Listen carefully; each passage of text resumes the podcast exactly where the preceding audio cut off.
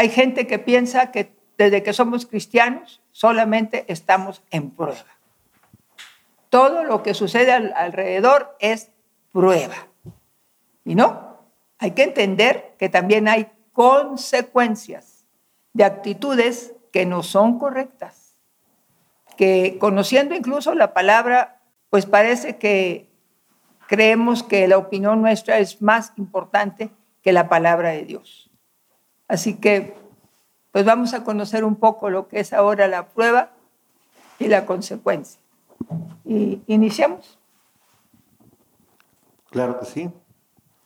En Proverbios 22, 17 dice, Inclina tu oído y oye las palabras de los sabios y aplica tu corazón a mi sabiduría.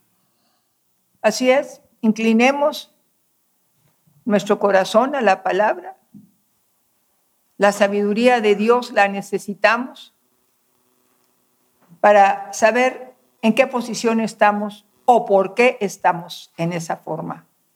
Es importante, como dice, inclina, nuevamente Lalo, inclina. Inclina tu oído. Tu oído. Y oye las palabras de los sabios. Y oye las palabras de los sabios. Y aplica tu corazón a mi sabiduría. Y aplica tu corazón a mi sabiduría. A veces nos dan el consejo y decimos, no, no es así. Yo he podido ver en estos tiempos la soberbia de la gente. He podido ver la soberbia de los hijos, que no reciben un consejo del padre o de la madre. Se sienten más sabios que uno. Y Dios dice, incline el oído a las palabras del Señor. Creo que los padres ya hemos pasado por experiencias, las cuales podemos darles el consejo a los hijos para que no hagan o no se derroten o no fracasen como nosotros en un tiempo, o no tuvimos el consejo o nos lo dieron y no lo recibimos, pero ya pasó el tiempo, ya aprendimos y ahora vemos que nos ha ido bien haber puesto nuestro oído inclinado a la palabra de Dios y adquirir la sabiduría del Señor.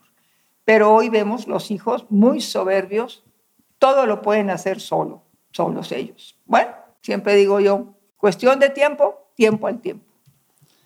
No es lo mismo prueba que consecuencia. Una prueba es algo que Dios nos pone con un propósito de crecimiento. Una consecuencia es el sufrimiento que nos viene por decidir mal, cuando nosotros no consideramos a Dios en nuestros planes. Así es. Queremos que todo nos salga como nosotros pensamos pero nosotros somos probados todo el tiempo. No vivimos en prueba, que es diferente, somos probados a través de una palabra, de un proverbio, a través de una situación, de una actitud, de una plática. Somos probados. Y la, cuando estamos bien seguros de qué es lo que está pasando, pues podemos decir, estamos en una prueba, estamos pasando cierta situación y estamos conscientes que es una situación que no se pensaba tener o también tener en este momento la certeza de que lo que nos está pasando es consecuencia por no haber hecho caso a las palabras del Señor. Por eso es importante, vamos a ir checando parte por parte en este estudio.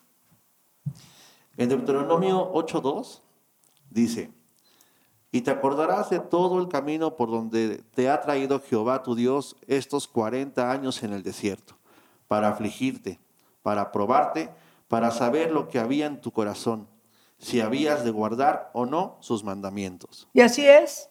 Nos trajo el Señor todo este tiempo de vida que tenemos. Yo tengo 43 años trabajando con el Señor y sí hemos tenido diferentes pruebas.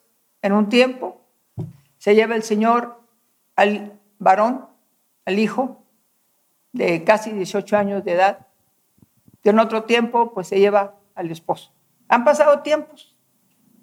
Sin embargo, se pasaron tiempos de calamidad, tiempos de, de, haber necesidad, de hambre. No que la hubiéramos padecido, pero hubo tiempos en donde se cerraron las empresas allá en Monterrey, se cerró todo un grupo enorme, enorme de empresas y fueron 7 mil empleados despedidos. Pues son circunstancias que vivimos. En esos tiempos, pues uno no sabía qué hacer, decir, o voy a trabajar o voy a buscar algo por otro lado. Y se nos dio una orden de que nos quedáramos quietos. A mi esposo, donde estaba en ese tiempo en el taxi, que él trabajaba en una empresa, pero era taxi de la empresa. Y pues yo, que vendía cosas en la casa, sábanas, toallas, cosas, vestidos, y no había movimiento de nada de eso. Sin embargo, me llevó a la oración, a buscar a Dios. Y en esa prueba de esos 43 años que he vivido, ahorita tengo esta prueba de la ceguera total, total. Usted me puede ver y decir, no puede ser que no vea yo la Pues no veo. ¿Y sabe qué? Estoy en paz. No estoy bajo un juicio de Dios, no estoy castigada, no me está atacando el diablo. No, no, no, no, no. Fue una circunstancia. Se va el agus para arriba y a mí me viene el problema neuronal del impacto. ¿A quién voy a culpar? ¿A Dios? ¿A quién voy a culpar? ¿Al diablo? ¿Al mundo? ¿A que estoy empecatada? No. Es una circunstancia. Y dice que el Señor nos trajo para afligirnos, para probarnos, para ver qué había en nuestro corazón. Y en una circunstancia, pues vemos que hay. Yo le digo una cosa, tengo gratitud con Dios. He conocido al Señor 43 años. No dudo ni por un instante que dentro de poco voy a ver. Va a decir Él, sea la luz. Y me he podido ver a mí misma si realmente en medio de la aflicción aprendí a amar a Dios. Si en medio de la aflicción, en medio de cualquier circunstancia, ¿cuál fue mi reacción? Cuando se va el hijo, se lo lleva Dios, sin tener ni estar enfermo jugando fútbol, cayó muerto de un aneurisma, su cerebro, y dijimos, el Señor dio, el Señor quitó, sé el nombre del Señor bendito. Y en ese tiempo el Señor me puso el Salmo 119 y lo leía todos los días. Me hincaba y lo leía diariamente y me aventé 40 días leyendo el Salmo 119 y se afirmó tanto lo que dice ahí nuestro Dios, su palabra, su testimonio, sus decretos, sus mandamientos, todo lo que él mandaba fortaleció tanto mi alma que hoy puedo decirle a la gente lo bueno que es cuando hay una circunstancia difícil humillarse delante del Señor.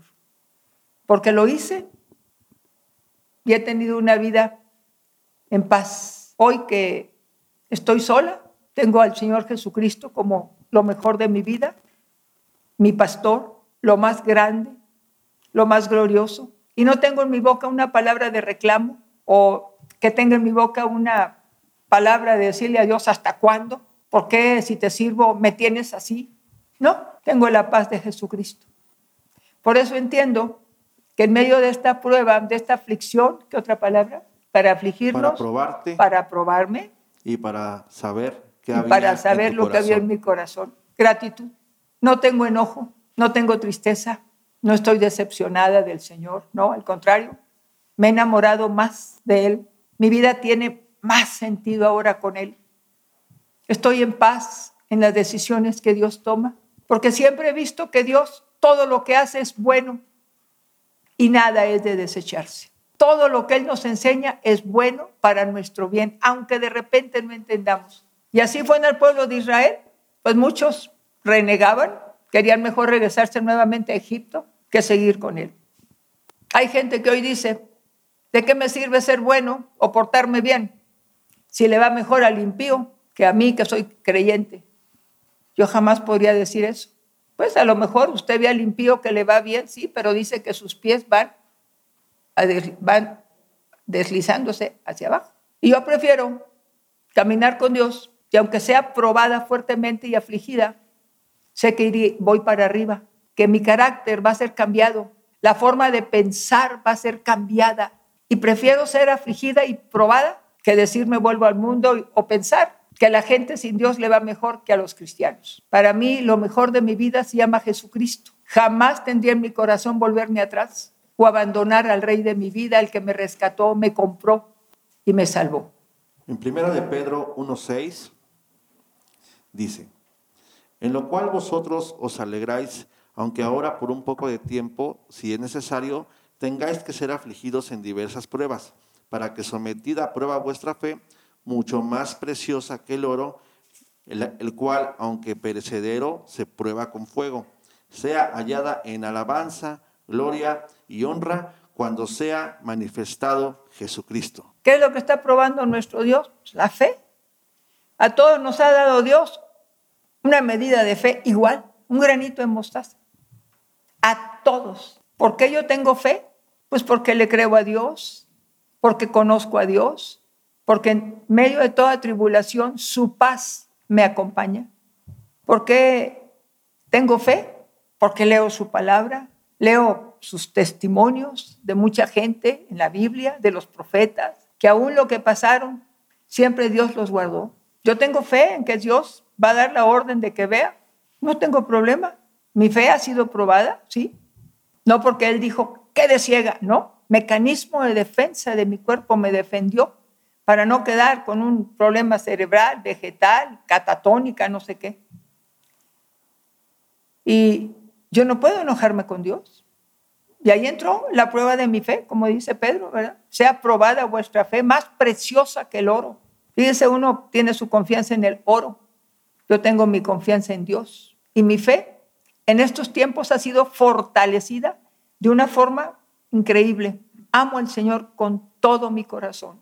Y le suplico, pueblito lindo, que me escuchas, en medio de la prueba, no te retires del Señor. Será lo peor que hagas en tu vida. Agárrate de Él, como yo lo he hecho.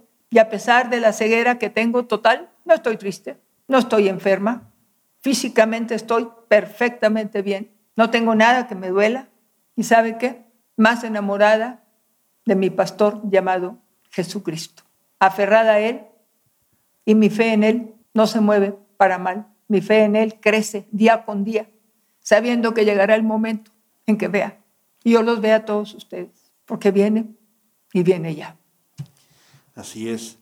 Y las pruebas nos pueden ayudar y fortalecernos. He aquí algunos ejemplos.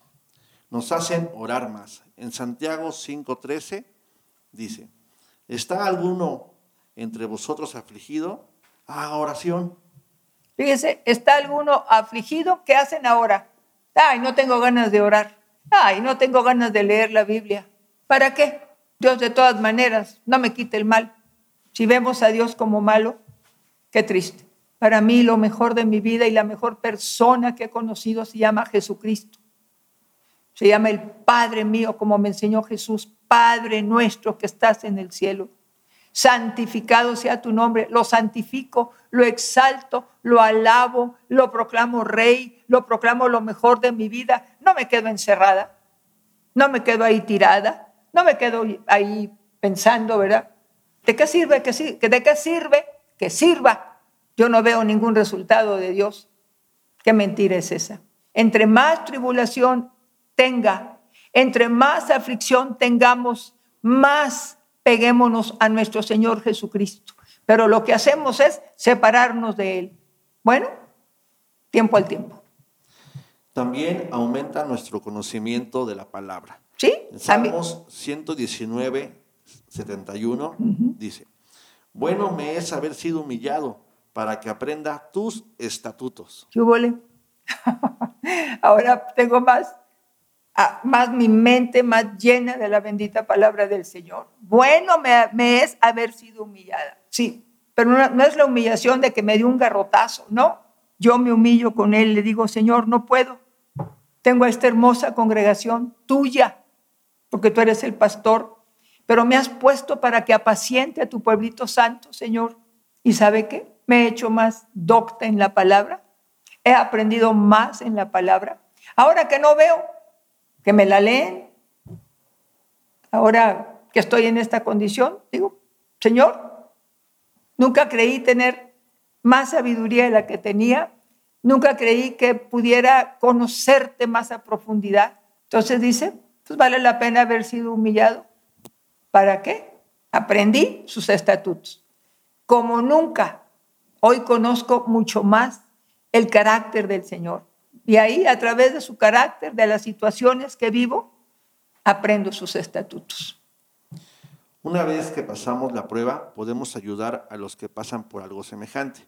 En 2 de Corintios 1:4 dice, el cual nos consuela en todas nuestras tribulaciones, para que podamos también nosotros consolar a los que están en cualquier tribulación por medio de la consolación con que nosotros somos consolados por Dios. Así es, cuando nosotros recibimos consolación, tenemos la capacidad de poder consolar a otros. Hay una palabra que dice que la unción pudre el yugo. Cuando hay gente que sigue enyugada en el luto, enyugada en que no tiene trabajo, enyugada en que estoy enferma y Dios no me sana y enojada con Dios, cuando estoy en esa condición, o está esa gente en esa condición. Yo estuve con la muerte de la partida de un hijo y ahora la partida de papá, Agustín. Hay gente que no recibe el consuelo porque no quiere nada con Dios, está enojada con Dios. Yo quise el consuelo de Dios. Por eso oré y por eso me he humillado para aprender sus mandamientos. Y Dios me ha llenado de tanto consuelo que hace unos días una hermana amada se fue su hijo también con el Señor. Y le hablé y le dije que yo la entendía, porque sé lo que es que un hijo se vaya. Para ella también era el único varón. Y le dije, y te puedo consolar porque te entiendo. A mí me consoló Dios. Hay una parte en un salmo que dice, mi alma rehúsa consuelo. Así tenemos el problema. Es, creo que es el Salmo 77. El músico Asaf decía, mi alma rehúsa consuelo. Yo no lo rehusé. Yo busqué al Señor. Y eso me ayudó a poder consolar al que está triste, al deprimido, al que tiene angustia, porque en medio de la angustia, cuando vi a aquel joven bajar en la tumba y cuando vi los restos de mi esposo en una urna, pues no los vi, ahí estaban. Cuando todo eso, yo levantaba las manos al rey y le decía, no puedo con mi fuerza. No puedo yo sola, Señor. Ayúdame. Y extendía mis manos a él y le decía, solamente tú me puedes consolar. Créame que tengo un consuelo increíble del rey. Me consoló cuando leía el Salmo 119, pero sentía el afecto de Dios en mi ser. Y ahora que se fue mi esposo, igual, he sentido la plenitud de ese consuelo, el abrazo de Dios a mi vida que puedo consolar y romper ese yugo de, dolor, de, de fracaso, de decir, ¿por qué? De enojo contra Dios. ¿Por qué nos enojamos con el Dios del cielo? ¿Qué mal nos ha hecho Dios para enojarnos con Él? Yo no conozco a ese Dios malo, conozco al Dios maravilloso, al Dios grande, al Dios sublime, al Dios que consuela, que sana, que levanta, que anima.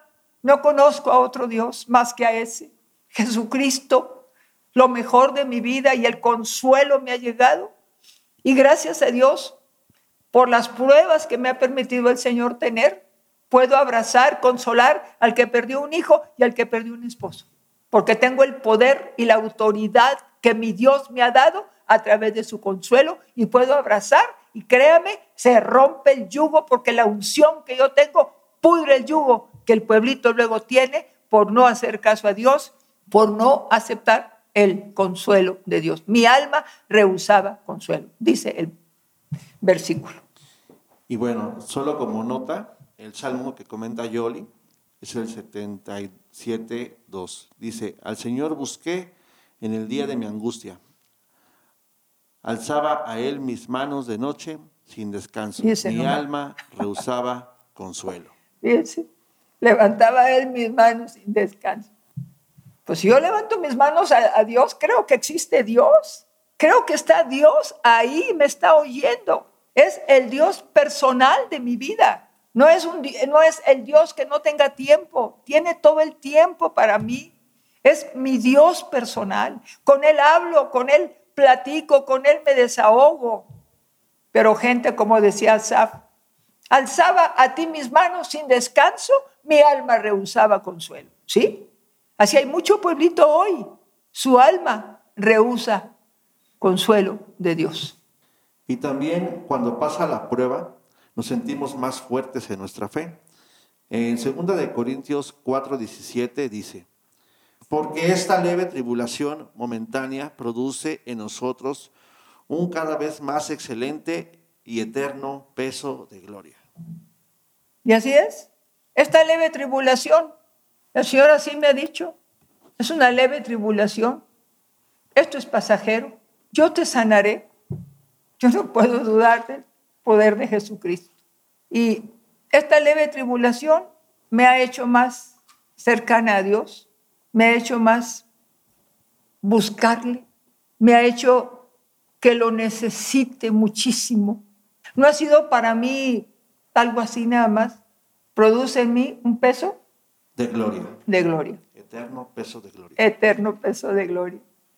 Créame, me entrego al Señor cantándole, le he adorado y le digo, Señor, cuando yo no, no, no siento que lloro delante de ti, siento como que no te estoy tocando tu corazón, Rey.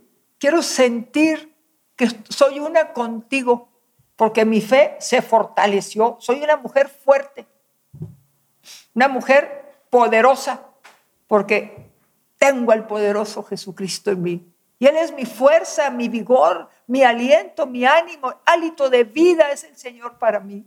Y mi fe, esta situación, mi fe se ha fortalecido en Dios. No le dudo que me va a sanar. No estoy enferma por Él. No dudo que va a decirle a esta parte, al lóbulo occipital, le va a decir, sea la luz. Está desenchufado, nada más. Por eso mi vista usted la ve bien, ni a lo mejor puede creer que no veo. Pero bueno, no veo, no miento. Y esta leve tribulación me ha hecho glorificar y exaltar más a Jesucristo. No sé por qué me ha pasado que estoy muy enamorada de Él, estoy tomada de su mano y creo que jamás podría dejar de adorar al Rey del cielo y alabarle. ¿Y sabe cómo estoy? En paz, tranquila, rodeada de un hermoso pueblo que me cuida, que me atiende, que me miman. Nunca creí esto, que no lo había pasado, no que no, no supiera, pero cuando vino esta circunstancia, no dijo Dios, quédese ciega, no, no, solamente me dijo él, es una leve tribulación y es pasajera. Y eso me reconfortó. Y soy fortalecida en el poder de su nombre, en el poder de su palabra. Me lleno de él cuando le alabo, lo adoro, lo exalto, lo proclamo rey de mi vida. ¿Y sabe qué? No he sabido lo que es la depresión, no he sabido lo que es el insomnio, el, la angustia, que me siento vacía. No, el Señor llena mi vida, llenó de aceite el lugar que tenía el Hijo en su tiempo y llenó de aceite ahora que se fue Agustín. Y este corazón está sano, porque el aceite de Dios sanó mi corazón. Y ahora no es Ulrich o Agustín, no, ahora es Jesucristo. Mi corazón, esa parte, dice Jesucristo. Y me siento inmensamente feliz con Él, porque en medio de esta leve tribulación, quedarme sin marido, quedarme sin ojos, sin vista, con ojos y sin vista, y quedarme con una bellísima congregación llamada Revive en Cristo. ¿Y sabe qué? Él es el buen pastor. Y Él me lleva de gloria en gloria. Y mi canto es de gloria en gloria. Te alabo y te bendigo porque fuera de ti no hay bien para mí. Dios prueba nuestro corazón, nuestra fe y nuestra obediencia. Él nos presume, Él nos dará la salida, como está escrito en Primera de Corintios 10:13. No os ha sobrevenido ninguna prueba que no sea humana, pero fiel es Dios, que no os dejará ser probados más de lo que podéis resistir, sino que dará también juntamente con la prueba la salida, para que podáis soportarla. Bueno, yo creo que, que el Señor puede presumir a su pueblo. Un día presumió a Job, dijo, mire quién era, y dejó que el maligno probara. Nada más le dijo, no toque su vida. Y yo creo que ya tengo año y medio de ceguera. Yo creo que Dios me atrevo a pensar que tal vez me esté presumiendo. Le digo, ¿por qué? Porque soy una persona que estoy bien en todas las áreas. Mi salud está de primera. Estoy siendo, creo que, presumida de que amo a Dios por quien es, no por qué me da o no me da.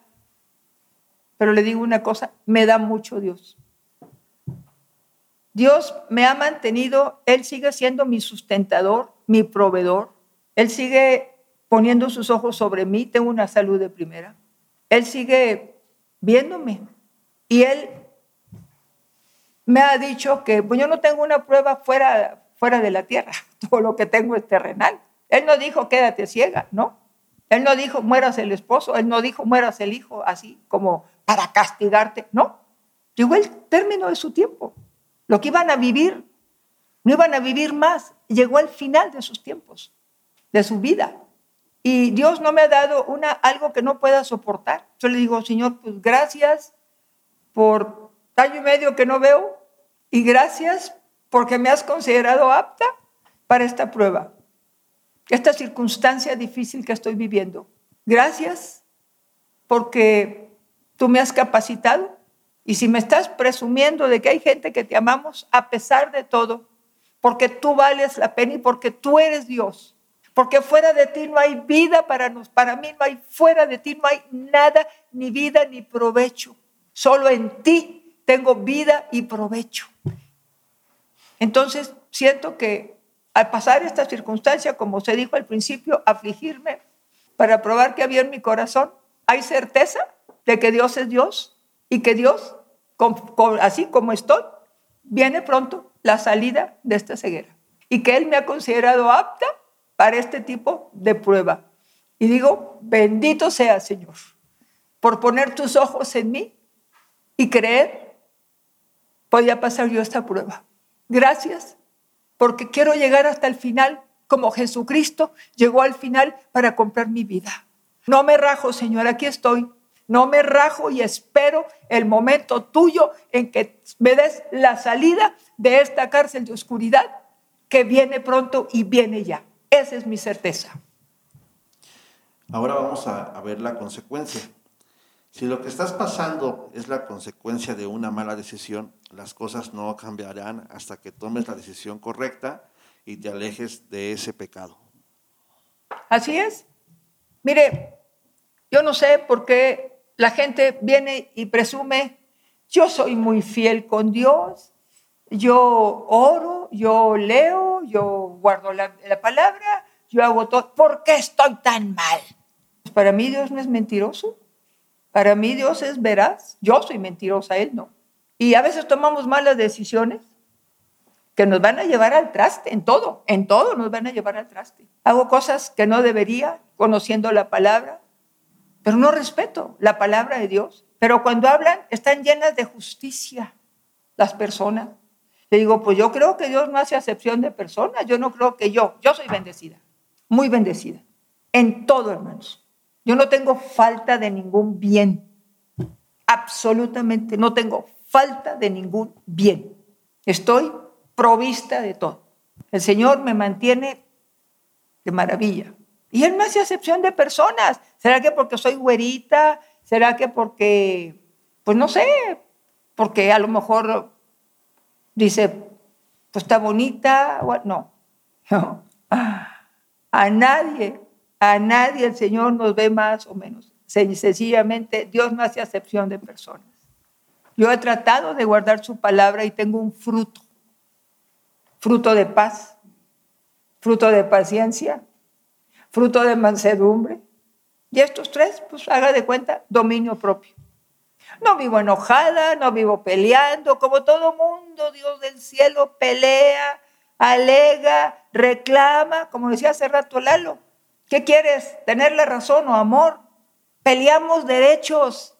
El negrito del arroz echa a perder todo lo bueno que tenemos reclame y reclame, pelee y pelee, hablando de cosas del pasado. Y hoy llevan una mala vida, una consecuencia mala, por una mala decisión, por pleitos, por iras, por contiendas. Tienen consecuencias. Yo siempre digo, te van a pasar factura. Cuídate, pueblito santo, te van a pasar factura. Cuestión de tiempo, tiempo al tiempo. En Isaías 59, 12, porque nuestras rebeliones se han multiplicado delante de ti y nuestros pecados han atestiguado contra nosotros, porque con nosotros están nuestras iniquidades y conocemos nuestros pecados. Ahí está, con nosotros. O sea, se han multiplicado las consecuencias malas, malas decisiones, todas hacemos mal. No pedimos consejo ni a Dios, ni aceptamos consejo de nadie. Dice Dios, vuestras iniquidades. Y nos vuelve a hablar por vuestras, por vuestras iniquidades y por vuestros pecados. Están en esa condición. Digo, están, yo no estoy en esa condición.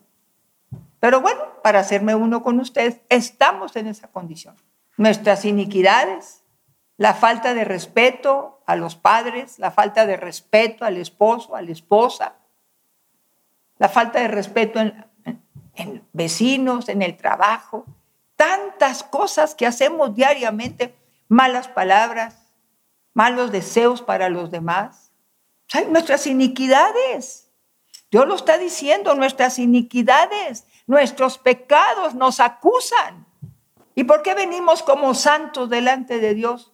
Porque no me gusta reconocer que la he regado feamente. Eso le digo, hermanos, nos van a pasar factura. Y hoy muchos ya están en esa factura. Se la están cobrando. Por eso le recomiendo, analícese antes de venir a decirme, ¿por qué me pasa esto? Una hermana decía que para ella, pues se me dio cuenta que ser cristiano era vivir siempre en prueba y que veía que mejor los de afuera vivían mejor. Dijo, qué triste darme cuenta que donde quiera yo tengo problemas, aunque yo guardo la palabra de Dios. Mm, dije, yo creo que sí, en, algún sofá, en algún, librero, porque vivida no. Que la ha vivido, no. Y molesta. Entonces, se, llenan de, se le llena la boca de justificación. Pero Dios me dice otra palabra, iniquidades y pecados. Han separado, me han separado de Dios. Entonces, estamos teniendo una consecuencia. Por, vamos a ver cuántos detallitos del diario vivir, que tal vez nosotros ni nos llame la atención, pero nos hemos metido en problemas. Jeremías 5:24, y no dijeron en su corazón, temamos ahora a Jehová, Dios nuestro, que da lluvia temprana y tardía en su tiempo, y nos guarda los tiempos establecidos de la siega. Vuestras iniquidades han estorbado estas cosas y vuestros pecados apartaron de vosotros el bien. ¿Qué Se fue el bien por nuestros pecados. Deje de estarse diciendo que está en prueba o deje de estar diciendo, ¿por qué me pasa esto a mí? Yo he estado en prueba, pero no he estado en prueba ni en economía, ni en salud, ni en nada. Pero las gentes que me hablan, deprimidas, que están enfermas, que no les rinde el sueldo, que lo que ganan no les, no les rinde, que tiene un mal jefe, que todo le va mal, que ya le robaron. ¿Por qué si me porto bien?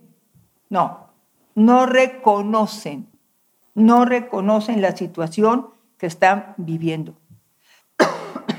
No reconocen que están mal, ni tienen temor de Dios, ni se humillan, pero son buenos para abrir la boca y hablar mal de Dios. Escudriñate, pueblito lindo, escudriñate tú ¿Oras? ¿Lees la Biblia? ¿Te sientas a hablar con Dios? ¿O nomás te pones a levantar el, levantas el puño para maldecir? En la gente nomás cree que el domingo. Oiga, yo oro todos los días. Oro en la mañana. Oro en la noche. Algunas veces nomás en la mañana, algunas veces en la noche, pero otros días en la mañana y en la noche. Todos los días. Pero la gente no ora. La gente no lee la Biblia. La gente no busca a Dios. La gente no tiene temor de Dios, respeto a Dios. Levantan la mano como que Dios fuera un cualquiera y Dios es el que sostiene todo el universo. Y no tenemos temor para levantar nuestra boca, nuestra lengua y blasfemar de nuestro Dios. Porque no se tiene temor de Dios, se ha ido el bien de la gente. Existen situaciones que son consecuencias y muchas veces nos pasan desapercibidas. He aquí algunos ejemplos.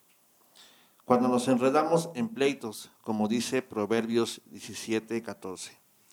El que comienza la discordia es como quien suelta las aguas. Deja pues la contienda antes que se enrede. Pues sí, nos metemos en contiendas, agarramos pleito ajeno. Hay gente que me habla y me dice, ay, hermana, tengo un grave problema. ¿Cuál? Ay, es que mi prima, ay, es que mi hermano, ay, es que mi fulana, así, personas lejanas, tienen depresión. ¿Y tú qué quieres? No, pues no sé. Yo te digo igual a ti, deprimida. Se meten a hablar de eso. Y luego yo le digo, bueno, en la depresión, pero no sabrá, no será que tu hermana o tu pariente se metió eh, a defender pleito ajeno. Hay gente, hermanos, que es grosera. Hay gente que se mete en pleito ajeno, defender pleitos ajenos. Y luego, por andar defendiendo el pleito ajeno que no es de usted, y usted ya se metió a defender aquello que no conoce, pues al rato le va a ir mal. Dios no pasa por alto estas cosas. A nosotros, a mí me han acusado de cosas que no he hecho. Y a esas personas les ha ido mal. A mí no. A ellos sí les ha ido mal. Alguien le dijo, fíjate que fulanita hizo esto, fulanita es mala. Y luego vienen a mí y me reclaman, agarrando el pleito de otra persona, me vienen a reclamar. Y yo le digo, ¿es tu pleito? ¿Es tu problema? ¿Por qué me viene? ¿Por qué te metes en pleito ajeno? Y luego andan en un chismarajo tremendo. Le va a ir mal. Dios aborrece al chismoso y aborrece al que mete cizaña entre hermanos. Porque agarra lo que no le corresponde. No se mete en pleito ajeno. Porque luego la van a meter usted en chismes. Y usted va a decir, yo no fui. Yo voy a decir, ahí estuviste. Por lo tanto, ya no tengo confianza contigo. Y entonces, pues es una consecuencia. No es que esté en prueba, que nadie lo quiere, que nadie lo recibe. Usted se ha hecho chismoso y participante de problemas ajenos. Y se ha hecho igual intrigante que aquella persona. Otro ejemplo es guardar nuestra boca, como dice en Proverbios 21, 23. El que guarda su boca y su lengua, su alma guarda de angustias. Pues sí. Opinan. No, yo creo, sí, yo creo que no debiste haber hecho esto. Nadie le pide opinión, pero es muy hocicona la persona. Disculpe por lo de persona. Es muy bocona y a mí me han venido luego como a reclamar, como que yo debo de darle explicación de algo. Entonces, oyen algo y lo traen conmigo como reclamo. Yo después hago, mire, hago un lado esas personas las hago un lado. Y luego empiezan a decir, ¿y ahora por qué me pasa esto? Estoy en prueba. No, por hocicona, porque eres un, eres un peligro que yo te tenga cerca. Por andar de bocona, de cuenta chismes, de cuenta cosas que viste o que oíste y aparte diste tu punto de vista, anduviste de lengua larga. Y hoy Nadie quiere contigo. Estoy en prueba. No, no, no. Usted tiene una consecuencia por hocicona, por andarse metiendo donde no debe, por andar reclamando lo que no debe, por andar hablando lo que no le consta. Y entonces usted va a ser echada a un lado. Yo he quitado a mucha gente de mi lado porque solamente me traen mal. Como dicen por ahí, mala vibra. Sí, me traen malas cosas, mal ambiente. Y sabe que no estoy para esos trotes. Vivo muy bien en paz. Otra es ser fiador, como dicen Proverbios 22, 26. No seas de aquellos que se comprometen ni de los que salen por fiadores de deudas. Si no tuvieres para pagar, ¿por qué han de quitar tu cama de debajo de ti? ¡Ay! Es que es mi hijo, mi hija, mi padre, mi abuelo, mi compadre. ¿Cómo no le voy a, no voy a ser fiador? Consultó a Dios. Ya le vinieron a quitar su cama, ya le vinieron a quitar, ya usted puso la escritura a nombre, como aval. ¿Por qué no lee la Biblia? ¿Por qué anda ahí de fiador? ¿Por qué le van a quitar sus cosas por andar de fiador? Mire, en el tiempo que tengo de ministrar, ¿Sabe dónde están los problemas? Padres con hijos. El padre que le quita al hijo, el hijo que le quita al padre. ¿Por qué? Pues porque anduvieron ahí. Ay, muy, ay, mi hijo, mi hija, mi papá, mi mamá, mi compadre, mi hermano, mi cuñado. Ahí van de torpes a hacer rabales. El otro no paga, el otro se sale con la suya y a usted le van a exigir, le van a cobrar, le van a quitar todo y usted va a tener que pagar. Estoy en pruebas, hermano. No, no, está usted en una consecuencia por torpe, por no haber consultado con Dios lo que dice, no salgas por aval de nadie. Ay, no, no, no, qué duro. Pues no, entonces hágalo y tenga consecuencias. Tan sencillo, digo, son cosas de la vida diaria. También las malas amistades, como en Proverbios 22, 24. Dice, no te entremetas con el iracundo, ni te acompañes con el hombre de enojos. No sea que aprendas sus maneras y tomes lazo para tu alma. Allá anda usted con gente maldiciente, malviviente, que le cuenta a usted las cosas horrendas que hace. No te, no te entremetas con el violento, con el iracundo. Vas a aprender. El problema es que dice, vas a aprender en lugar de que ellos se hagan a ti. No, al rato tú andas violento, agresivo, peleando, haciendo de las suyas. ¿Y qué va a venir después? Una enfermedad. Toda la violencia, toda la ira, defendiendo al impío, defendiendo al malo. No te entremetas con esa gente. Ay, no, es mi hermano. Pues a mí, aunque fuera mi hermano, yo le digo gracias. No, no te quiero en mi casa. Ay, hermana, qué dura. Sí, yo no quiero tener consecuencias que al rato lo que trae esa persona, aunque sea mi pariente cercano, así, un hermano, un primo, no, no, no, no, no quiero nada saber con ellos.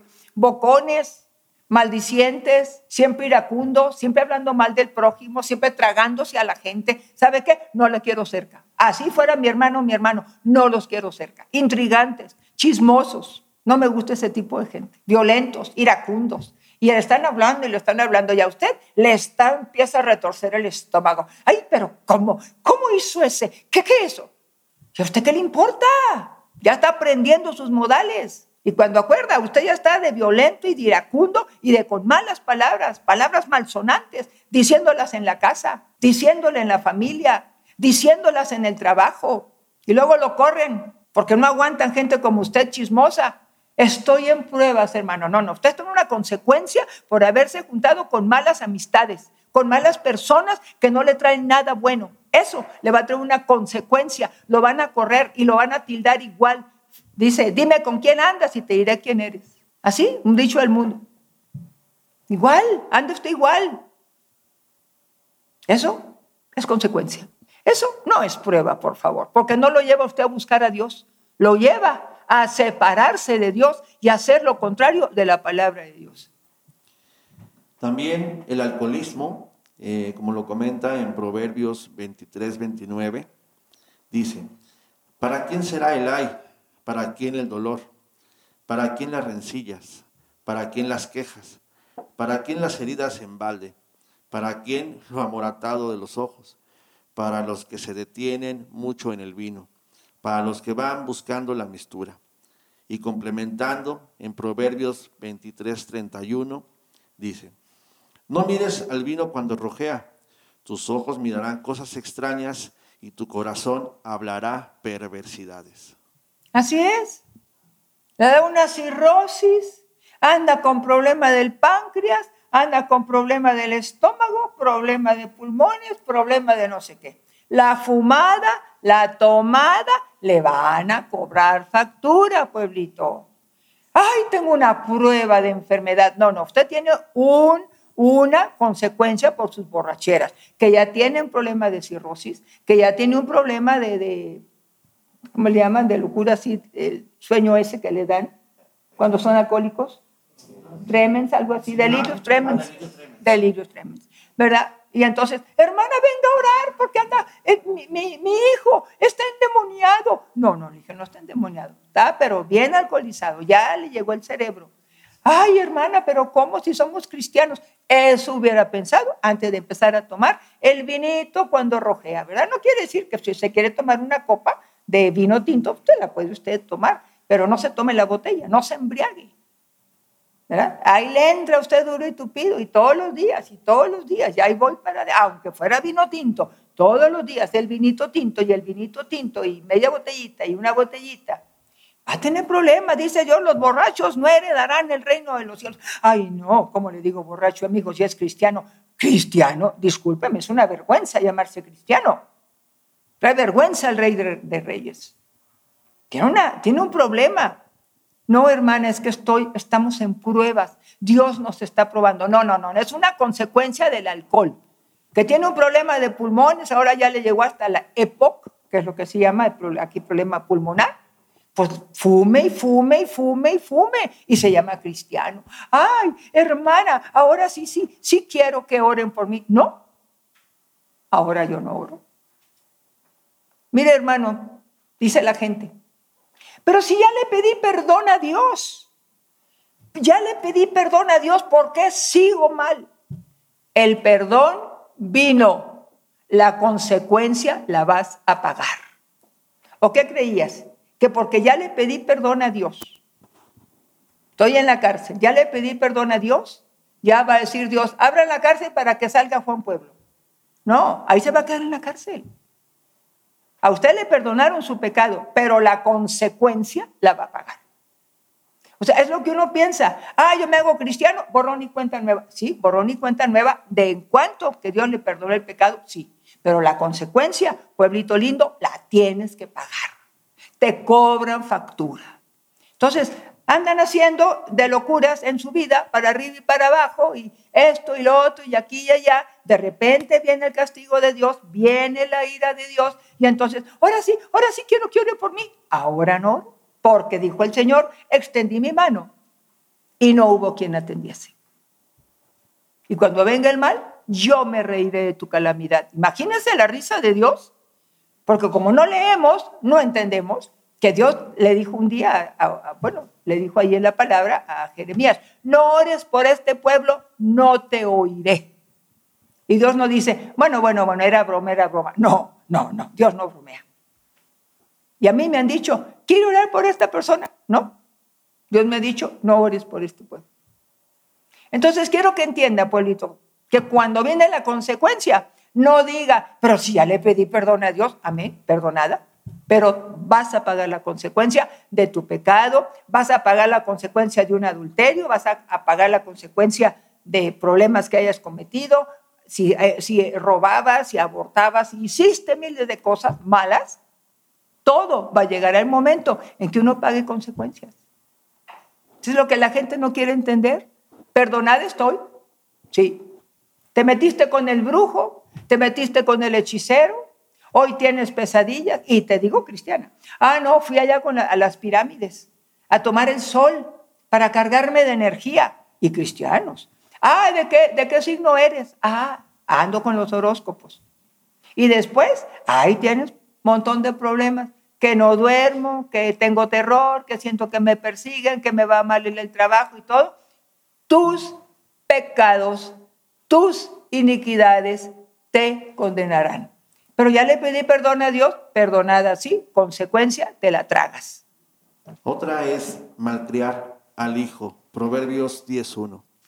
El hijo sabio alegra al padre, pero el hijo necio es tristeza de su madre. ¿Cómo ve? Malcriar a los hijos. La madre ahora es la sirvienta de los hijos, no se les obliga a los niños a atender su cama. Yo nunca hablaré de golpes ni de nada de eso, pero obligaciones.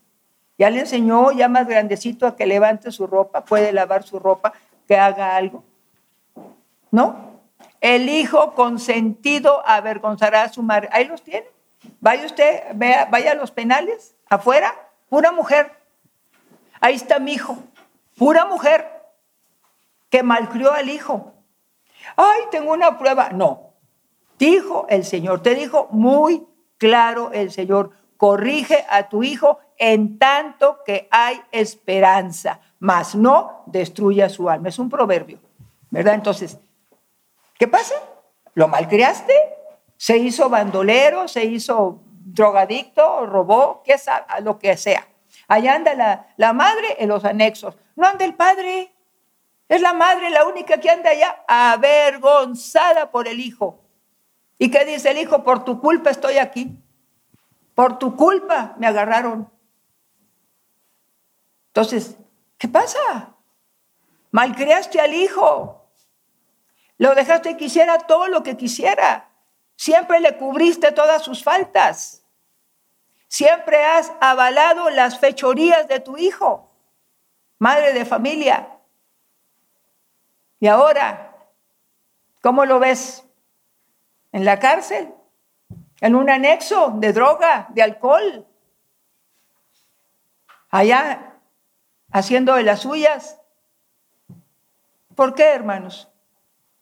Porque no les enseñamos amor, que es a través de disciplina. Disciplina no es golpe, no. Es empezarles a hablar a los niños desde pequeños del Señor. Enseñarlo a recoger su ropa, agarrar su manita y llevarlo a que levante su ropa y la lleve donde esté la ropa sucia. Enseñarlo, dirigirlo, para que usted no sea la sirvienta de él. Y ahora que es la madre, la sirvienta, la que lo cuida, la que le lava, la que, la que le plancha, le da de comer a la hora que llegue, preocupada cuando el hijo son las 3 de la mañana no ha llegado. Siempre la mamá malcriando al hijo tristemente y así dice, el sabio, el hijo sabio será honor para su padre, pero el hijo necio será vergüenza y amargura para su madre.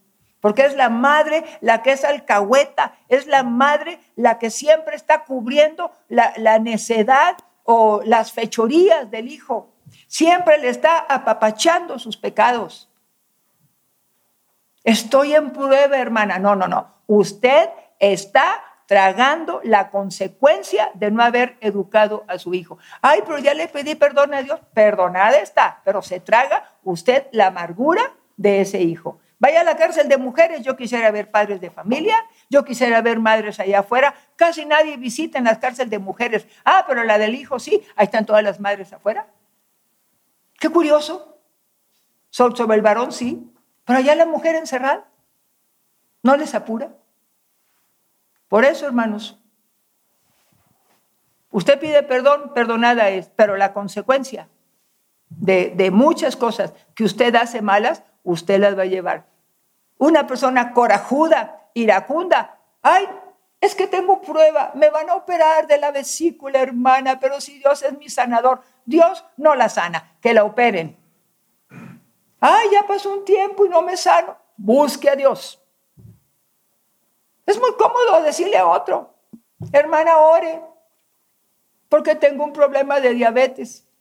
¿Hizo caso? ¿Se comportó bien? Respetó a sus padres. Ahí hay un juicio. Respetó a sus padres. Y ahora ya está cortada con sus días. Ya tiene días acortados. Les grita, los ofende. Y los padres, déjalo, déjalo, ya, ya crecerá. La madre sobre todo. Tiene consecuencias. Por favor, pueblito santo, el que seas perdonada no te quita la consecuencia de una mala vida, de una mala situación, de una mala decisión, no te quita. Y más, si eres violento y agresivo, que ahora te has hecho violento y agresivo, a mí me da dolor saber de eso. Me da dolor oír cómo los hijos le contestan a los padres. Me da tristeza, porque están acortando sus días sobre la tierra van a estar enfermos. De repente un coraje diabético. La diabetes no se va. De repente un coraje torzu, ya tiene la boca torcida. Anda angustiado todo el tiempo. Va a ir mal. No duermo, ando deprimido, ando angustiado, me duele mucho la cabeza. Hermana, ore por mí. No, agarre usted su cojincito, hable con Dios, pídale perdón a Dios Ay, pero sí me, van a quitar eso de la operación. No, lo van a operar. Es que no quiero que me operen, pues entonces aguántese. ¿Por qué no entendemos, pueblito santo, que cuando no tenemos temor de Dios y le empiezan a pasar cosas, no diga que es prueba? La prueba me lleva a Dios, la prueba me lleva a orar, la prueba me lleva a adorar, la prueba me lleva a desarrollar mi fe y mi dependencia de Dios. La consecuencia me lleva a separarme de Dios, a hablar mal de Dios, a culpar a Dios de todas las cosas, a no tener gusto con Dios. Esa es la prueba, esa es la consecuencia. La prueba me acerca a Dios, la consecuencia me separa de Dios. Yo me separo de Dios, Él no se separa, uno se separa de Dios. Péselo, ¿dónde está? No me venga a decir que ahora vale mejor para que se porta bien, así lo oí. ¿Para qué me porto bien? Si de todas maneras mal me va, bueno, pues pórtate mal. Pórtate mal. Haz lo que quieras de tu vida, pórtate mal, vas para abajo, eso dice la Biblia. Como no la lees, no te enteras. Dice que sus pies han sido puestos en deslizaderos. ¿Cómo se desliza uno para arriba o para abajo? Pues para abajo. Yo prefiero la disciplina de Dios, la corrección de Dios, aprender a respetar a mi prójimo, aprender a respetar a mis padres, aprender a respetar a, a mis hijos en el aspecto de no provocarlos a ira, Prefiero eso, prefiero la disciplina de Dios que me va a llevar arriba y no mundana, portarme mundana y que siga diciendo que mejor vale la pena portarse mal que portarse bien. Por favor, qué tristeza oír eso. Que prefieren el mal, como en Egipto, que era, los, se portaban mal con los, con los israelitas en aquel tiempo y dicen los israelitas, no, yo me quiero volver nuevamente a Egipto porque ahí comía muy bien, ahí me iba muy bien. Bueno, está bien. Y pasaron 40 años para conseguir la tierra prometida. Hermanos, estamos en esa condición hoy nosotros, haciendo lo mismo. Vuélvete al mundo, pues. Después no digas que estás en pruebas. Vuélvete al mundo, agarra el mundo, agarra la mentira, agarra el engaño, agarra el alcohol, agarra el cigarro, agarra todo aquello. A ver, ¿qué tienes de premio? Y luego no vengas corriendo, ay hermana, hermana, ore por mí, porque estoy en pruebas. Ay, es que me, me pasa una enfermedad, me operan de una cosa y me operan de otra. No, pues se lo van a operar de todo. Yo le voy a poner las manos y operar. No, Señor. Usted abandonó el camino del Señor, le gustó el mundo, ahora pague las consecuencias. Y pues, humíllese si quiere, por si Dios no quiere perdonar. Porque de Dios no nos burlamos nadie. Proverbios 28.9 dice, el que aparta su oído para no oír la ley, su oración también es abominable. Y complementando, en resumen, en Proverbios 28.26, el que confía en su propio corazón es necio, mas el que camina en sabiduría será librado. ¿Ya lo oyó? ¿Se porta usted mal? Y, tiene razón cuando dice, es que a mí Dios no me oye. Hermana, ore usted, porque a mí Dios no me oye. Efectivamente, Dios no te oye. Tienes toda la razón. Así que agarra tu cojincito, vete por ahí, híncate y habla con Dios. Reconoce tu culpa. La oración tuya es abominable. Ah, pero uno cree que porque vamos a hacer cadenas de oración, todo va a salir bien. No. No se engañe su corazón. Y el que confía en su corazón, ah, es que yo creo, es que a mí me parece, es que yo lo hice, yo lo hice sola, yo hice solo, yo hice esto. Yo nomás digo, entre más lo veo, más necio, más necio, más necio. ¿Y de qué, lo, de qué está coronada esa persona? De soberbia. Tiene una coronota de soberbia, porque ha desechado el consejo de Dios. Más el que lo escucha, ¿qué dice? El que confía en su propio corazón es necio. Es necio. Más el que camina en sabiduría será librado. ¿Qué ole? Será librado de la consecuencia. Usted decide hoy ¿Lo tomo o lo dejo? ¿Ya entendió a qué le lleva la consecuencia? ¿Lo aleja de Dios y usted quiere hacerse del mundo? Es tu decisión. Y la prueba me acerca a Dios. Usted decide dónde está. ¿Cómo vives? ¿En prueba o en consecuencia? Hay que ponerse bien abusados. Por eso se lee la Biblia. Pero como la gente no la lee, pues bueno, se lo llevan al baile. Y eso se llama consecuencia. No es prueba, consecuencia por su negro corazón, su necio corazón y que la soberbia corona a muchas gentes que están llenas de necedad. Todo lo pueden ellos solos, adelante, que les vaya bien. Yo veo las consecuencias. Para abajo, para abajo, así, para abajo, para abajo, para abajo. Van para abajo. Pero se excusan que, pues, ¿de qué sirve que me porte bien? No se porte bien, pues. Agarre el mundo, abrácelo, a ver qué consecuencia tiene. No prueba, consecuencia. Tiempo al tiempo, cuestión de tiempo.